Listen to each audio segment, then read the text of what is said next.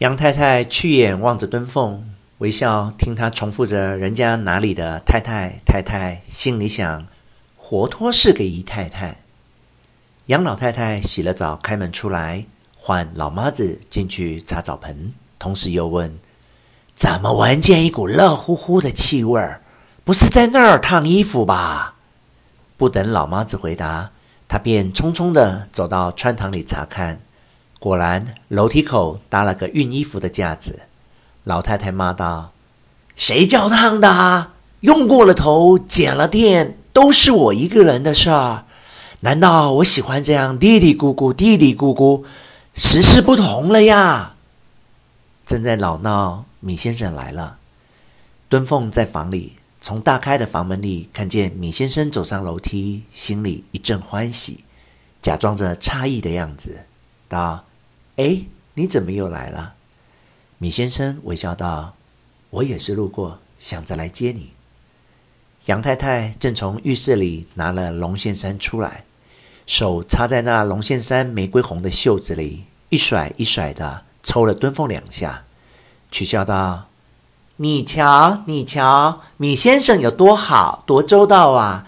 雨淋淋的还来接。”米先生掸了一掸他身上的大衣。笑道：“现在雨倒是不下了。”杨太太道：“再坐一会儿吧，难得来的。”米先生脱了大衣坐下，杨太太斜眼揪着他，慢吞吞笑道：“好吗，米先生？”米先生很谨慎的笑道：“我还好，您好啊。”杨太太叹息一声，答了个“好”字，只有出的气，没有入的气。敦凤在旁边听着，心里嫌他装腔作势，又嫌米先生那过分小心的口吻，就像怕自己又多了心似的。他想到，老实同你说，他再什么些也看不上你这老头子。他真的同你有意思吗？然而，他对于杨太太一直到现在，背后提起来还是牙痒痒的，一半也是因为没有新的妒忌的对象。对于老太婆，倒不那么恨。现在，他和杨太太和米先生三个人坐在一间渐渐黑下去的房间里，他又翻尸倒骨的把他那一点不成形的三角恋爱的回忆重温了一遍。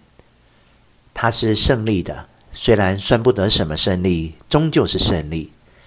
他装着若无其事，端起了茶碗，在寒冷的亲戚人家捧了冷的茶。他看见杯沿的胭脂色，把茶杯转了一转，又有一个新月形的红机子。